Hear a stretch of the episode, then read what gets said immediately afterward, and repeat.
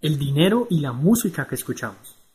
A través del tiempo que llevo blogueando, he indicado a mis lectores que una de las cosas más importantes a la hora de querer contar con una mentalidad adecuada que nos permita lograr el éxito es nuestro entorno y la manera como sus diferentes elementos nos programan de manera subconsciente e inconsciente.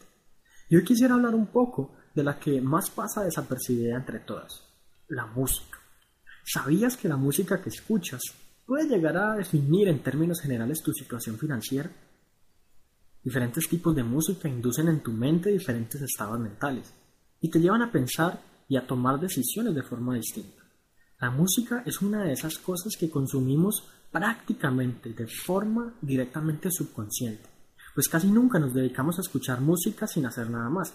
Por lo regular cuando escuchamos música estamos haciendo otras cosas, lo que hace que todo el procesamiento de sus letras y ritmos sea subconsciente y no consciente por completo.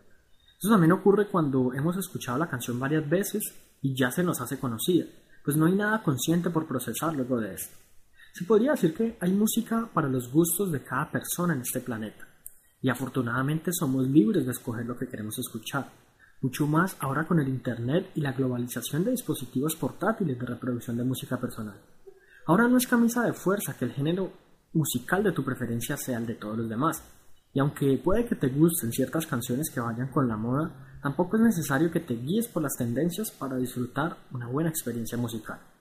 Tanto así que la diversidad de géneros se da en la sociedad como la diversidad de culturas, y podríamos afirmar que diferentes géneros musicales representan a la perfección diferentes culturas, con sus costumbres, hábitos, etc.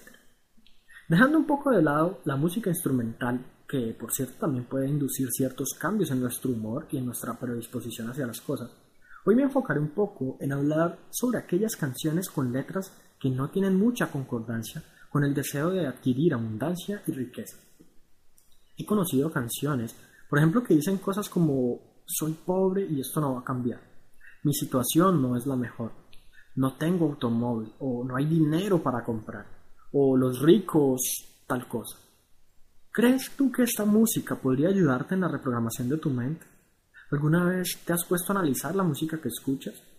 Creo que si no lo has hecho es hora de que empieces a analizar conscientemente aquello que forma parte de tu alimento auditivo diario, pues es posible que uno de los problemas con los que tengas que lidiar es con la desprogramación que esta música puede producir en tu mente. No dejes que todos tus intentos por crear una mentalidad sólida en cuanto al dinero sean desechados por canciones creadas por personas con mentalidades pobres y de fracaso. Si bien muchos artistas pueden vender decenas de miles de copias de sus discos, estos pueden ser creados bajo una mentalidad de pobreza y aunque ellos no sean pobres, lo más posible es que los efectos de dichas mentalidades se transfieran a tus resultados como tal. También es obvio que los ricos y los pobres escuchan música muy diferente. ¿Te habías preguntado si eso tiene algo que ver? Bueno, aquí tienes una respuesta. Por supuesto que sí.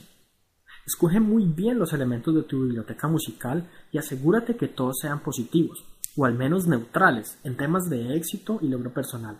Nada de música depresiva ni música de pobreza. Si quieres lograr mucha riqueza y abundancia, claro está.